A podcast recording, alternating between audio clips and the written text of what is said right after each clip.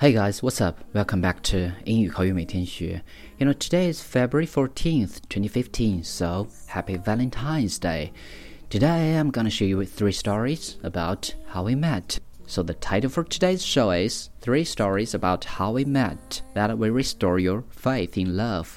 今天呢，我要和大家分享三个小故事。故事的主角都在描述自己是如何第一次遇到另外一半的场景。So let's get started. 1. Love at First Beard. I met my husband at a gay bar. I looked at this guy with this beautiful beard and I thought, I'm going to marry that man. It was the weirdest thing. It was like every bone in my body directed me toward him. Time literally slowed down. I walked over to him and he said, Can I touch your beard? That was February 2008, and we got married in September of the same year. Seven years later, I have never doubted for any moment that I married my soulmate. And I know how lucky I am. Can you imagine? I looked at this man, and some weird force that is so much more powerful than myself moved me to him. 我是在一个同性恋酒吧遇到我的老公的。看到他俊俏的胡须，我就想着，就他了，我这辈子一定要嫁给他。 当时感觉非常奇怪，就感觉身体的每个部位都按耐不住的把我引向了他。当时那一刹那，感觉时间静止下来，于是我走向了他，说道：“我能摸一下你的胡子吗？”认识他是在二零零八年的二月，在那年的九月，我们就结婚了。七年后的现在，我也对我的选择深信不疑。我知道我是幸运的，你可以想象到吗？当时看到他的时候。一股奇怪的力量就把我引到了他的面前。Two, laughing with a broken car. My car broke down during rush hour. I was standing helpless on the sidewalk, looking desperately at my car. All I could do was laugh it off. He saw me laugh from his vehicle and asked me why I was laughing if my car broke down. I answered, I have two options be upset or be happy. I chose to be happy and laugh. So he pulled over and helped me with my car, and we became really good friends.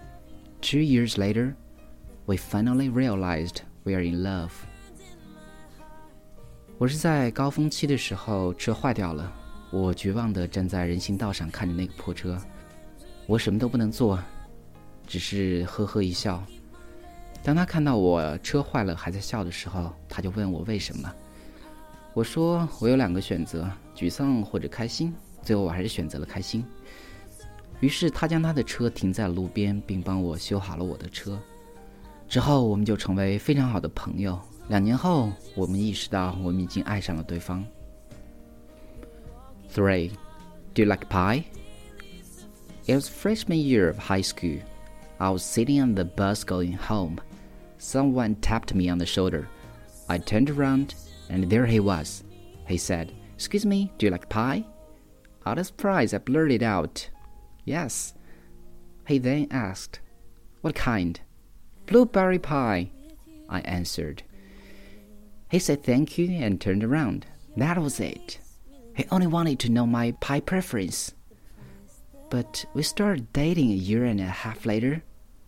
Twelve years later, we are married, and I'm sitting next to my daughter, watching cartoons. 在高中一年级的时候，我正坐在一辆回家的公交车上，突然有人拍了拍我的肩膀，我转过头去，他就站在那儿。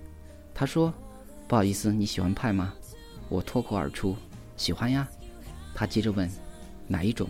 我说：“蓝莓派。”之后他说了声谢谢，就转身而去。仅此而已。他只是想知道我对派的喜好，但是，一年半后我们开始约会。十二年后的今天，我们结婚了。现在我正坐在我们的女儿旁边，陪她一起看卡通片。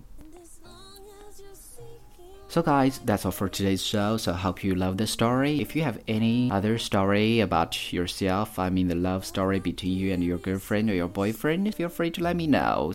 如果大家想查看文本，请关注我们的微信公众平台，搜索“英语口语每天学”，关注即可。So that's all for today, guys. See you next time.